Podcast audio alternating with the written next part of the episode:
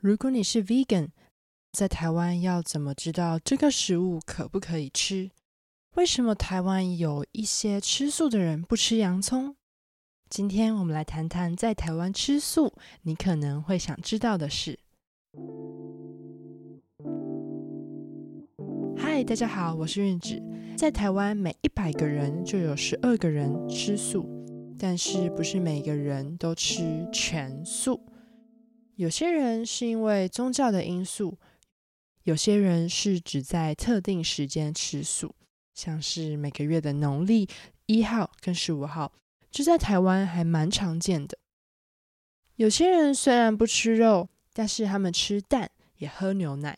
今天我们来谈谈在台湾的五个常见素食种类。除此之外，也会跟你分享，在台湾的餐厅吃饭的时候，要怎么样知道这个食物有没有符合你吃素的习惯。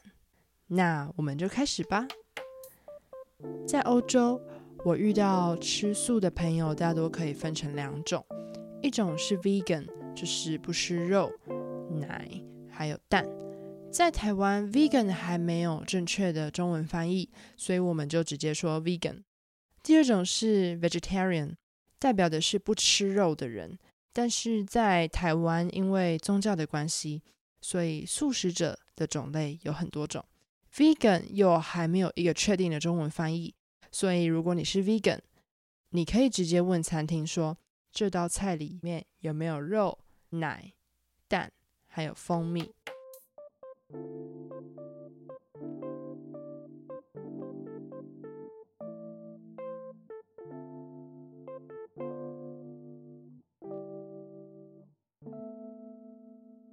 为什么直接说出自己不吃的东西会比较好呢？因为在台湾，你吃素的定义可能跟餐厅老板吃素的定义不一样。昨天我和我一个 vegan 的外国朋友到餐厅吃东西，我问老板：“请问这道菜是不是素的？”老板说：“不是，这里面有洋葱。”你可能会觉得很奇怪，为什么洋葱不是素的？因为在台湾，有些人因为宗教关系，他们不吃肉之外，他们也不吃五辛。五辛是五种植物的大类别，指的不只是五种植物。在这些植物里面，比较常见的有青葱、大蒜、洋葱、韭菜。这些对于台湾吃全素的人来说，他们都不吃。因为佛教徒觉得这些东西对人的身体还有情绪会比较不好，每个人吃素的原因都不一样，所以饮食习惯也有一点复杂。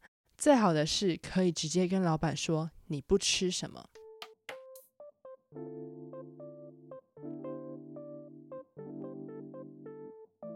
在这里，我可以跟你分享五种台湾常见的素食者类型。第一种是全素。或者可以说纯素，在台湾，如果你是吃全素，代表你不吃肉、奶、蛋、鱼，还有五辛，但是会吃蜂蜜。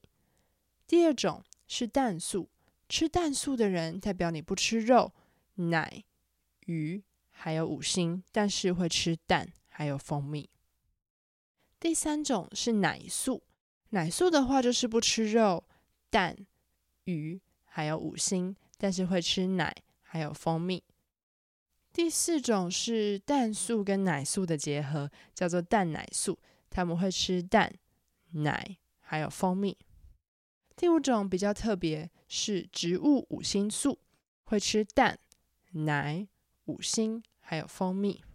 而国外的 vegan 跟台湾的全素比起来的差别在于，台湾的全素者有可能会吃蜂蜜。Vegan 不吃蜂蜜，但是会吃五星。这样含 Vegan 总共有六种不同吃素的习惯。你可以在我的网站里找到这集的逐字稿，还有重点单字。如果你吃素的话，你是哪一种呢？那也欢迎用语音留言寄 email 分享给我你的想法。我们下次见喽，拜拜。